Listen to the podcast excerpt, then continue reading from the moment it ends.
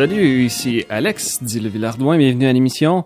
Aujourd'hui, c'est un épisode un peu spécial. C'est une célébration des 10 ans de mon premier voyage solo. Donc j'avais envie qu'on fasse une petite exploration ensemble pour que je puisse partager un peu les expériences et surtout partager un peu... En fait, la vraie grosse exploration pour aujourd'hui, c'est qu'est-ce qui est resté après 10 ans? On va faire une exploration un petit peu avec euh, certains extraits musicaux. Là, vous venez d'en écouter un qui était un petit orchestre des euh, qu'on appelle les carabiniers, en fait, les, comme la police ou un peu comme la GRC à Rome. On va passer tout de suite aux prochaines étapes. En fait, je vais commencer par décrire un peu. Donc, c'était le premier voyage solo. Il va faut retourner en 2012, au mois de juillet. À ce moment-là, je venais d'avoir 18 ans, ça faisait quelques mois à peine. J'avais envie de faire un voyage par moi-même c'était vraiment une espèce de baptême de feu que je voulais faire. En fait, c'est l'idée, c'était de partir tout seul pour voir est-ce que je suis capable d'être un voyageur. Je voulais vraiment me donner du défi. Et du défi, je me suis donné. On va vous lancer un autre extrait. Ensuite, on va se mettre à parler un petit peu des détails de ce voyage-là, du point de vue logistique. Ensuite, on va commencer à explorer vraiment, euh, c'est ça, qu'est-ce qui est resté? Euh, parce que dans le fond, 10 ans, célébrer 10 ans du voyage en Italie, c'est un peu célébrer 10 ans de voyage tout court que j'ai pu faire. Je vous lance tout de suite le prochain extrait.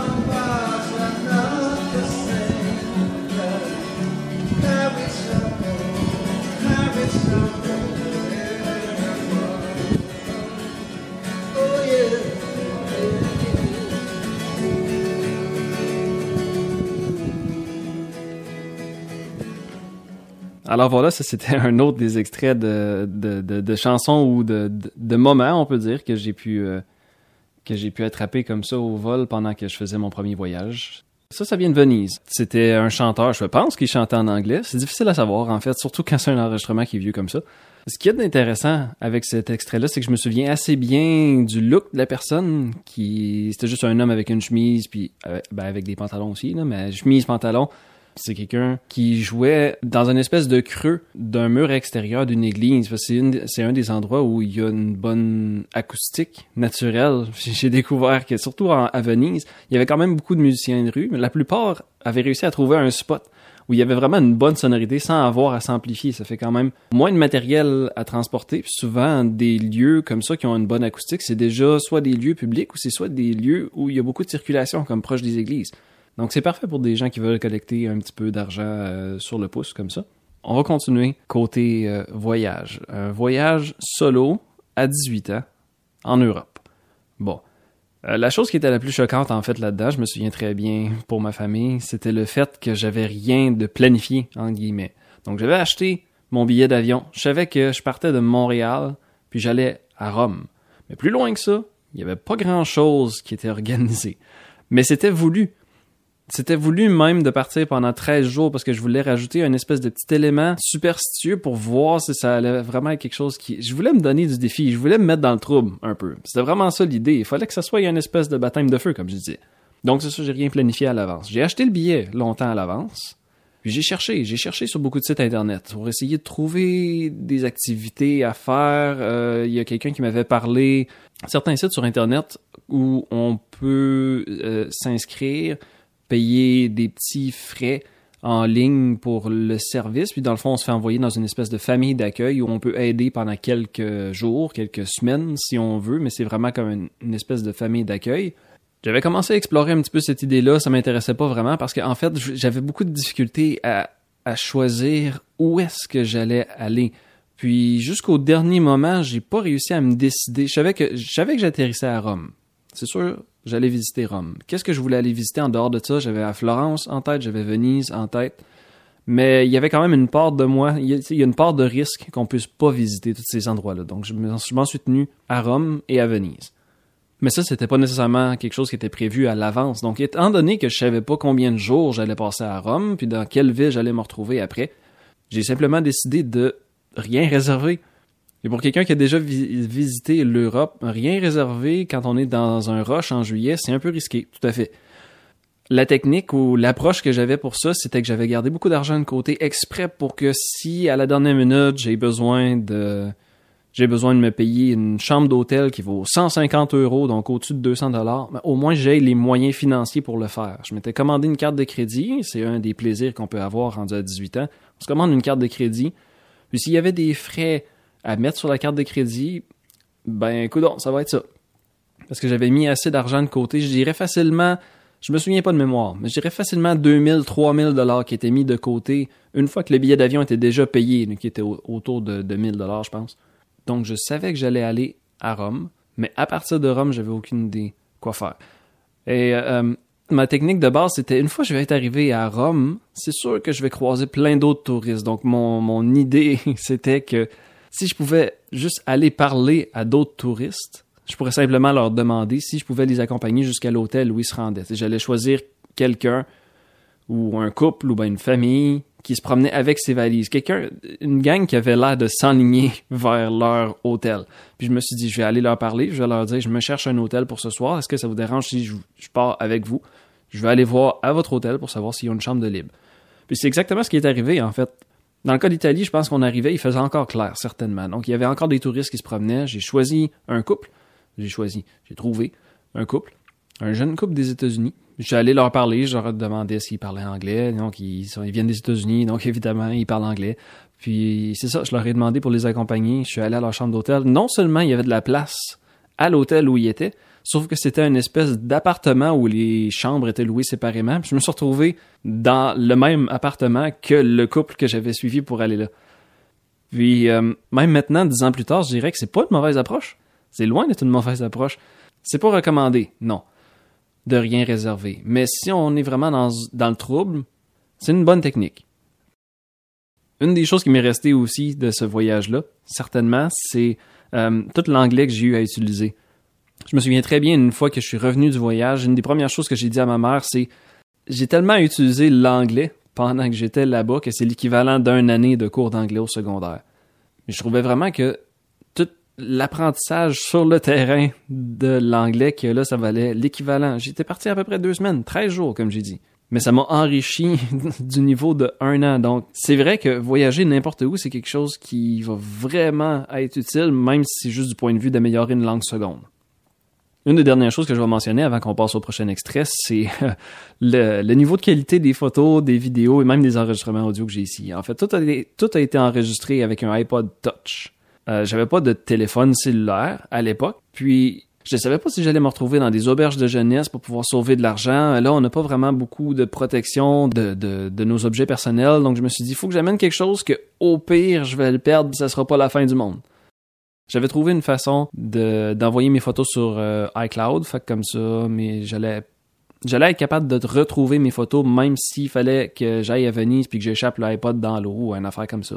Donc j'étais un petit peu préparé sur ce flanc-là. Mais étant donné que c'est un iPod, un iPod Touch de quatrième génération, quand on est en 2012, la caméra a 0,7 mégapixels. Ça fait pas des très belles photos.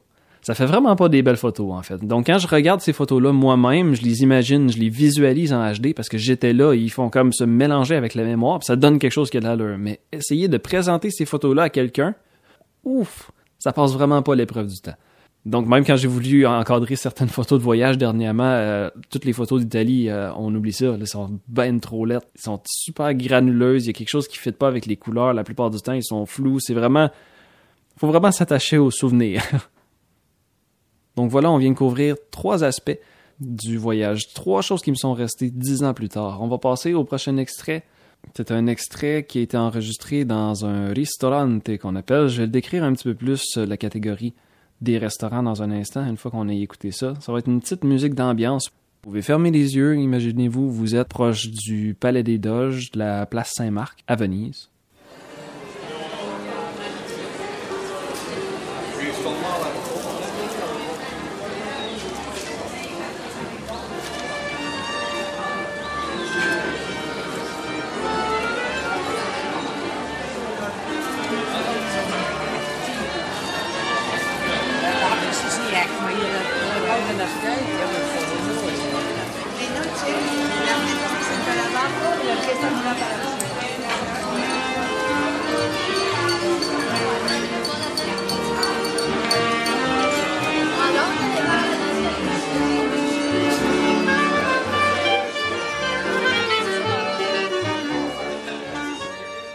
Toujours le fun de réécouter ces extraits-là parce qu'on réalise que des fois, ils sont beaucoup plus mélangeants qu'on le pense aussi. Dans ma tête, ça sonne bien clair, mais c'est vrai qu'une fois qu'on les fait jouer, là, il y a beaucoup d'actions qui se passent, on entend beaucoup plus la conversation que euh, les musiciens qui jouent, mais c'est un peu le mélange de tout ça. C'est ça qui fait, c'est vraiment, une, on peut appeler ça une capsule temporelle. Ça, on a vraiment l'impression qu'on est assis à une table sur une petite terrasse à Venise. Maintenant, on pourrait passer à une, une leçon que j'ai appris durant ce voyage-là. C'est une leçon qui est très simple, c'est il y a du bon monde partout. Avant qu'on commence à voyager, on a l'impression que tout le monde est beaucoup à son affaire. Euh, chacun fait sa petite chose. Mais quand on part en voyage, on se retrouve sans responsabilité. On se retrouve à vouloir avoir du fun tout le temps. On prend son temps. On veut juste savourer les choses. Puis il y avait quelque chose dans mes pensées qui me disait que je voulais pas déranger personne. Puis on réalise en voyageant qu'il y a d'autres voyageurs qui sont plus expérimentés, qui sont toujours là pour nous aider, donc c'est important de comprendre que peu importe où on va dans le monde, c'est pas comme si c'était juste au Canada ou juste au Québec que, le monde sont smart. Partout dans le monde, on va trouver des gens qui sont vraiment smart. Un bon exemple de ça, c'était même, j'étais même pas parti encore, j'étais juste dans le fil d'attente pour l'enregistrement à l'aéroport de Montréal. Il y avait une dame qui était juste en avant ou juste en arrière de moi. Puis euh, par hasard, euh, ben, j'imagine qu'elle me regarde, elle dit tu vas voyager tout seul, t'as l'air très très jeune. Donc on commence la conversation comme ça. Elle, me dit que ça fait plusieurs, plusieurs fois qu'elle va en Italie déjà. Avait juste une sacoche, tout le reste est envoyé dans soute. Donc on commence à jaser toutes sortes d'affaires. Elle me demande un peu qu'est-ce que je voulais visiter, puis j'ai dit si j'étais... J'avais aucune idée de ce que j'avais envie de visiter. J'avais aucune idée de ce que je faisais. Mais elle a quand même très bien accepté, puis elle a commencé à me décrire un petit peu les choses qu'elle aimait faire. Mais une chose que je me souviens très bien qu'elle m'a décrit, c'était les catégories de restaurants. Il y a au moins trois catégories de restaurants, en fait. Puis toute la partie restauration, en fait, c'est un monde en soi-même. Peut-être qu'on pourrait faire un autre épisode un autre jour qui aurait rapport juste avec la cuisine, parce qu'il y a énormément de choses à dire là-dessus. Mais ce qu'elle me disait, c'est en Italie, on a au moins trois niveaux euh, au-dessus du fast-food, on va dire. Fast-food comme McDo, se retrouve complètement en bas, qui serait le quatrième niveau, on va dire. Juste un petit peu au-dessus de ça, ils appellent ça tavola là. Et ça veut dire euh, une table chaude, si je me trompe pas. Table chaude, c'est simplement que ça va être de la bouffe qui est surtout réchauffée. Donc, faut pas s'attendre à avoir une expérience culinaire euh, vraiment gourmet, mais ça bouche un trou. Donc, ça fait sa job. C'est là pour ça. Puis, souvent, ben, c'est une option qui est beaucoup moins chère. Donc, il y a quelque chose là. Tout de suite, au-dessus de la tavola calda, il y a la trattoria. S'il y en a qui ont déjà entendu ce mot-là, c'est probablement parce que vous l'avez vu décrit sur les bannières pour euh, les restaurants Mike's. Restaurant Mike, c'est supposé tomber dans une catégorie à peu près équivalente à Trattoria. Ce que cette dame-là m'expliquait, c'est que souvent, c'est des compagnies, c'est des entreprises qui sont juste euh, possédées par une famille. Donc, c'est une, entreprise familiale. Euh, étant donné que c'est de la cuisine familiale, souvent c'est quelque chose de beaucoup plus réconfortant, mais il faut être prêt à payer un petit peu plus cher. Donc, on a Tavola Calda, Trattoria. Au-dessus de ça, on a le Ristorante. Ristorante, c'est le plus haut grade qu'on va avoir. Donc, si vous êtes déjà allé chez Mike, vous voyez un petit peu c'est quoi le genre, le, niveau de, bouffe que vous pouvez avoir dans une trattoria. C'est plus ou moins équivalent. Donc, si on va au restaurant, là, on se retrouve dans un restaurant qui est plus de spécialité. Donc, il faut s'attendre à peut-être payer un bill de 50 euros par personne. Donc, c'est 65, 70 piastres des fois pour ce qu'on veut. Mais on a l'avantage aussi que dans les restaurants, la plupart du temps en Italie, on peut demander un premier plat, deuxième plat. Donc, c'est des portions plus petites, mais on a l'occasion d'essayer deux choses. Donc, si vous aviez l'occasion d'essayer, mettons, un poisson plus un plat de pâtes au même restaurant, ben, on serait quand même prêt à payer peut-être 50, 60, 70 pièces. Surtout quand c'est une expérience, quand on est en voyage. payer 70$ pour avoir une belle expérience dans un restaurant, euh, ben, il n'y a pas de problème à ça. Donc, la leçon, il y a du bon monde partout. Je vous ai donné l'exemple de l'aéroport. Il y a aussi une leçon parallèle à ça, on peut dire que c'est juste saisir les opportunités. C'est facile de passer à côté de bien des choses, mais quand on est en, voyage, il faut essayer de maximiser quand même le temps de visite. Le temps est vraiment à compter. Si on a sept jours pour visiter une place au Mexique, il va falloir dire oui à des choses qu'on n'est pas sûr, juste pour pouvoir accumuler plus d'expérience. On va avoir le temps d'y réfléchir plus tard, mais pour l'instant, il faut surtout accumuler les expériences. Donc par hasard, moi je me suis retrouvé euh, dans un hôtel où euh, j'étais dans le lobby, j'étais en train de faire je sais pas quoi, peut-être juste charger un peu mon iPod ou quelque chose comme ça. Puis je me suis mis à parler avec la personne d'à côté. Finalement, il m'a dit "Ah là, je suis avec euh, hier je suis allé avec un, couple d'Afrique du Sud." Puis aujourd'hui, on a l'intention d'aller visiter le Vatican. Voudrais-tu venir avec nous autres? Plus, ça coûte rien de plus. Là, on va juste partir puis joins-toi à notre groupe. Fait que j'ai fait OK. Je suis pas quelqu'un qui est particulièrement religieux, mais je me suis dit bon, visiter le Vatican, t'es à Rome. Vatican, c'est drette à côté. C'est drette là. C'est dans la ville. Donc, oui, on va y aller. J'avais rien de prévu ce jour-là. OK, let's go. Donc, faut juste saisir ces opportunités-là. Puis, je me suis retrouvé à avoir vraiment du bon temps, puis à trouver un genre de partner pour la journée. Je pense son nom, c'était Raphaël. Il venait de l'Uruguay. Quelque chose de même. Il se rencontre du monde de toutes sortes de places. Tant tant qu'on réussit à avoir une langue en commun, ça devient des meilleurs chums pour la journée. Puis, on les oublie jamais, mais ça devient jamais tes meilleurs chums non plus. Tu fais juste passer la journée avec. C'est de la compagnie. Quand c'est question de saisir les opportunités aussi, ça peut être juste une question de spontanéité. Je me souviens que quand j'étais arrivé à Venise, j'étais arrivé extrêmement tôt. J'ai commencé tout de suite, aussitôt que j'arrivais dans une nouvelle place, dans un nouveau quartier, j'essayais tout de suite de trouver un hôtel. C'était quelque chose qui était bien important parce que c'est quand même quand tu planifies pas tes choses à l'avance, t'es vraiment toujours inquiet de savoir où est-ce que je vais me retrouver pour dormir cette nuit. C'est important d'avoir cette sécurité-là. Donc j'arrive à Venise, on est bientôt le matin, je trouve, euh, ben je rentre dans un hôtel, je parle au maître d'hôtel, puis il me dit, euh, hey, t'arrives à Venise juste à temps pour euh, juste pour le, festival, tu vas voir les feux d'artifice puis toutes les quêtes à soir? Il fait, ah, festival? Il dit, oh oui, le Festa del Redentore, la fête du Rédempteur, c'est pour euh, célébrer la fin de la de la peste. C'est une célébration qu'on fait à toutes les années pour célébrer qu'on ait qu'on ait plus de peste. C'est ça. Fait que euh, non, je savais pas pantoute, j'ai dit. J'avais aucune idée que ça se passait. Fait que là, il me dit ben il va y avoir des feux d'artifice, puis toutes sortes d'affaires, man. T'es arrivé au bon moment, là, tu vas avoir du fun. Fait que c'est là que je me suis dit aussi, tu sais, j'aurais pu me retrouver dans n'importe quelle autre place. C'est juste spontanément, il y a quelqu'un qui me dit il y a une espèce de party, tu devrais voir ça. Ben je me suis dit d'accord, je vais vraiment garder ça en tête, fait que je vais aller visiter mes petites affaires, mais je me garde vraiment en tête qu'il faut que je me trouve un spot pour voir les feux d'artifice ce soir puis c'était génial, puis je pensais pas du tout, du tout, du tout me retrouver dans un festival où il y allait avoir des feux d'artifice puis de la musique. C'était quelque chose à voir quand même, même si c'était juste pour observer c'est quoi une célébration à Venise. C'était impressionnant. Puis c'était vraiment, c'était vraiment pas prévu. Il y a aussi une habileté que j'ai commencé à développer là. C'est vraiment là que ça s'est mis à émerger, mais c'est un peu ce qui se passe aussi quand on se pousse vraiment dans une situation euh, difficile. C'est euh, de réduire la gêne que j'ai habituellement quand j'ai des objectifs qui sont vraiment fonctionnels. C'est clair que maintenant, si j'ai absolument besoin d'aller en quelque part et que je trouve pas cet endroit-là, je vais perdre toute ma gêne puis je vais aller interrompre n'importe qui sa rue pour leur demander des indications. Quand j'ai un but particulier, je suis capable de piler sur ma gêne vraiment facilement, puis atteindre l'objectif. Puis ça, c'est quelque chose qu'on apprend à faire avec le temps, mais c'est quelque chose qu'on...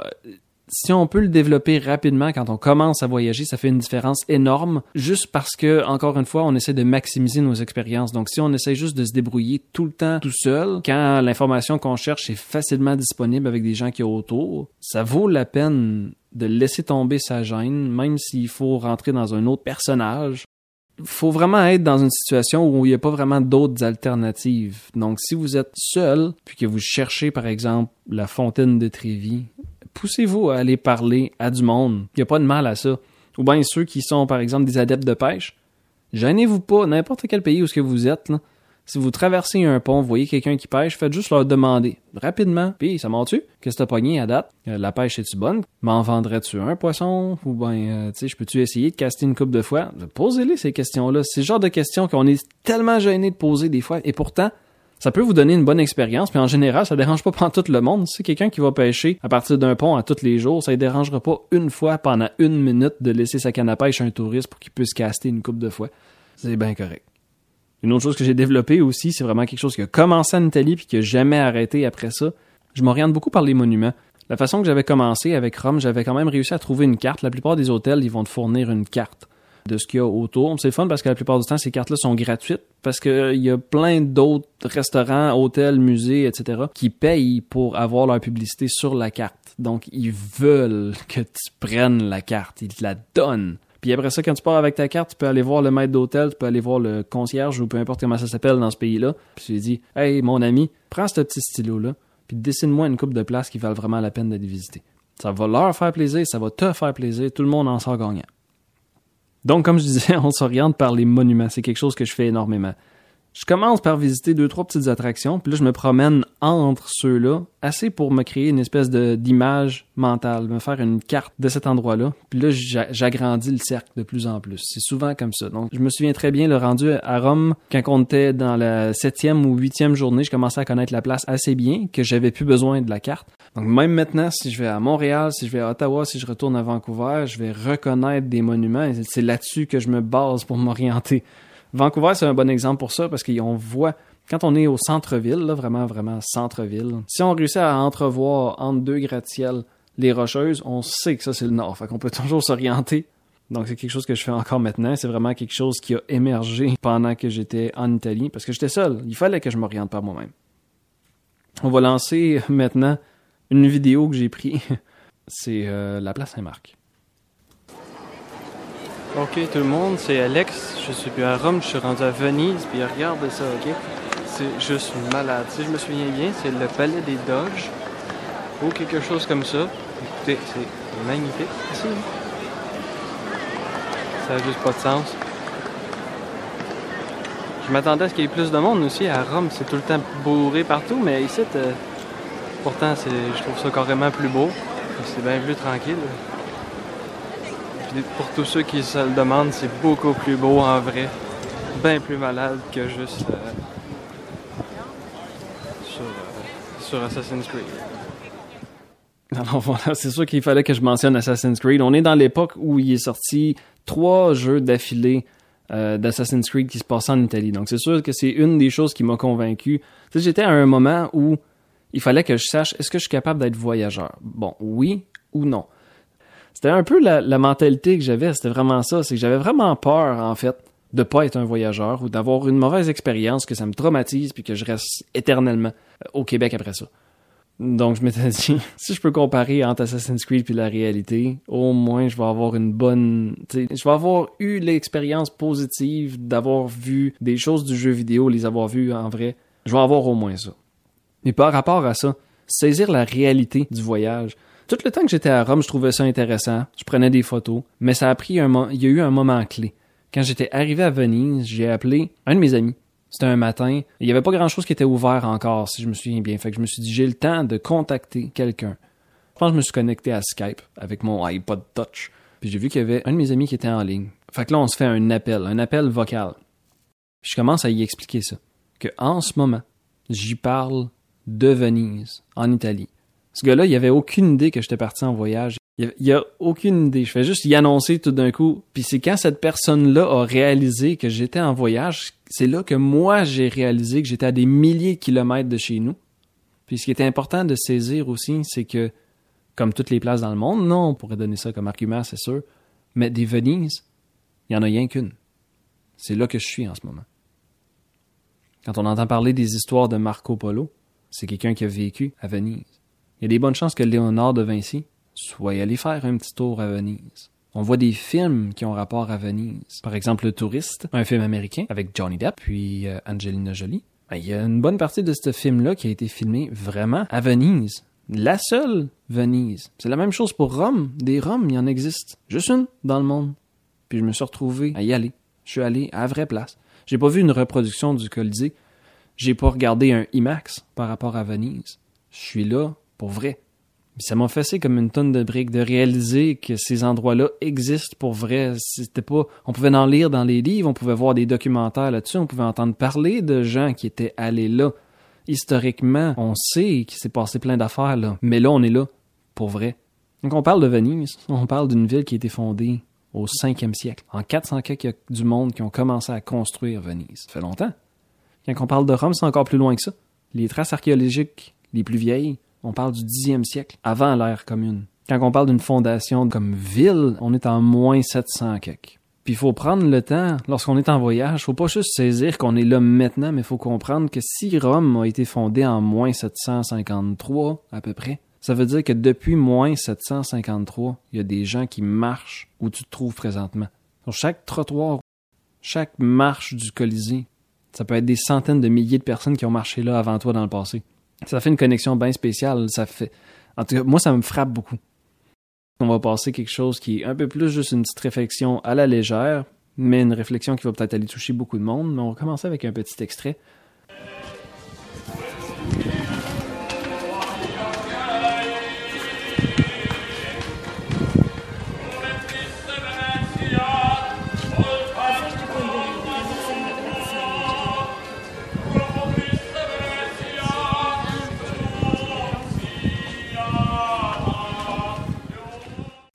On est à Venise.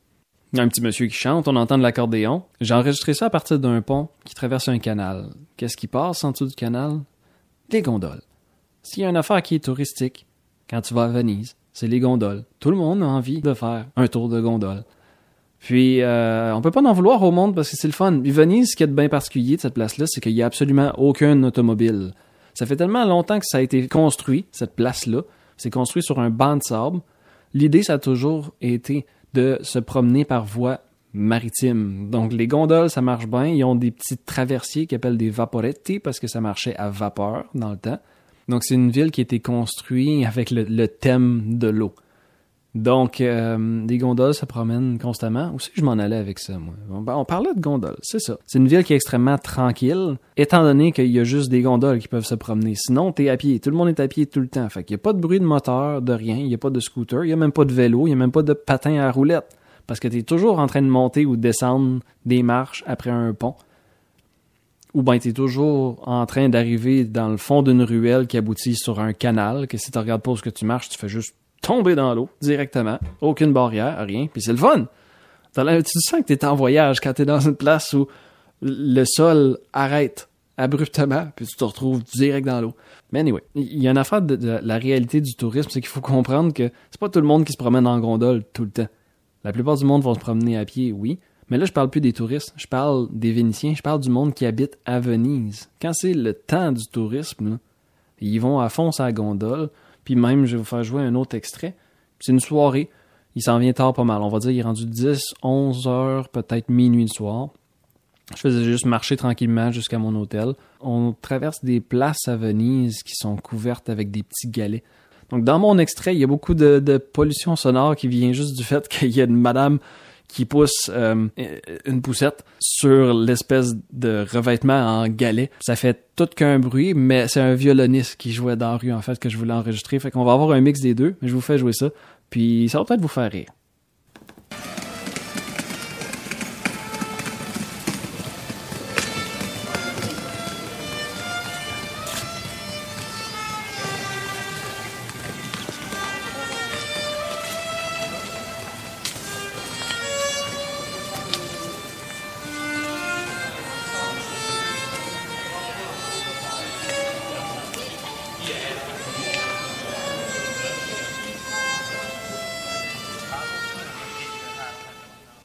Euh, voilà, vous l'avez peut-être reconnu, c'était la, chanson thème du, euh, du film euh, Godfather, Le Parrain.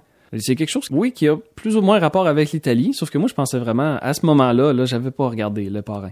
Ce qui est drôle là-dedans, c'est qu'il faut vraiment penser, l'idée, la popularité s'est rendue jusqu'en Italie, puis là, on se retrouve à des places où on se fait comme redonner ce que nous autres mêmes on a produit au lieu d'être juste eux-mêmes. Donc c'est toujours un œil qu'il faut avoir il y a un œil qui est vraiment touriste, mais il y a un œil qui devrait toujours se demander en voyage aussi, est-ce qu'ils me montrent vraiment la réalité ou bien ils savent que les touristes viennent pour voir telle affaire puis c'est ça qu'ils me donnent. Il y a un fameux voyageur qui s'appelle Anthony Bourdain, paix à son âme. Une des choses qu'il disait souvent, c'est euh, soyez un voyageur, pas un touriste. Ça vient d'un autre proverbe qui dit le voyageur vient voir ce qu'il y a, mais le touriste vient voir ce qu'il veut voir. Donc, il y a vraiment cette idée-là qu'on peut voyager avec toute son innocence, puis juste absorber tout et penser que c'est ça la réalité. Mais si on est le moindrement critique, on finit par réaliser que si on va dans des endroits qui sont particulièrement touristiques, des fois, on fait juste se faire redonner nos propres stéréotypes. J'ai un autre extrait où euh, on se fait chanter euh, Mambo Italiano.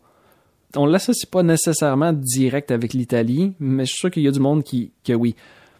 Donc, maintenant tu vas en Italie, c'est sûr qu'ils vont avoir des pizzas, c'est sûr qu'ils vont avoir des pâtes. Mais la façon que le monde vive dans la vie tous les jours, je donnais l'exemple des gondoles à Venise. Le monde se promène pas habituellement en gondole. Faut que ce soit un événement spécial. C'est un peu comme une limousine, on va dire. Donc, il y a des gens de la place qui vont en prendre une fois de temps en temps, mais généralement, c'est trop cher pour ce que c'est. Ils mettent beaucoup d'agréments. J'ai pas besoin, si j'ai juste besoin d'un lift, j'ai pas envie d'avoir quelqu'un qui se promène avec une perche puis qui chante des affaires. En tout cas, c'est un peu un jeu, on pourrait dire. Essayer de décrypter qu'est-ce qui est fait pour le touriste, puis qu'est-ce qui est vraiment juste des éléments qui font partie de la vie courante des gens de la place. J'espère que vous avez apprécié euh, ces petits extraits-là, les petites histoires, les petites réflexions. J'en ai beaucoup d'autres à partager. Donc j'espère que vous allez euh, écouter les prochains épisodes. Je vais vous laisser avec un dernier extrait. Je vous reviens avec une euh, mini pub qui est pas vraiment une pub après.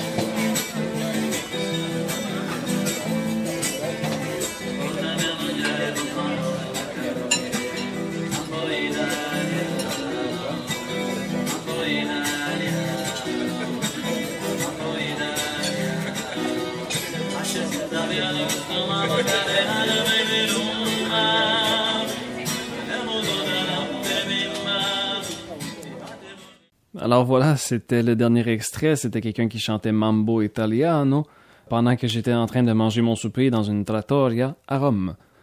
Si vous avez des questions, des commentaires, si vous avez des anecdotes euh, de voyage, des choses traumatisantes, euh, autant positives que négatives, si vous avez mangé une affaire bizarre mais que vous avez bien aimé ça finalement, écrivez-moi. J'ai créé une adresse courriel, c'est villardouin.balado à commercial. Donc villardouin, V-I-L-L-A-R-D-O-I-N, villardouin.balado à commercialgmail.com. S'il y a des histoires qui sont particulièrement intéressantes, il y a des chances que je les lise durant euh, un épisode futur. Envoyez-moi vos commentaires, étant donné que c'est un podcast qui commence. Donc on se retrouve dans les prochaines semaines. Prenez soin de vous. À la prochaine.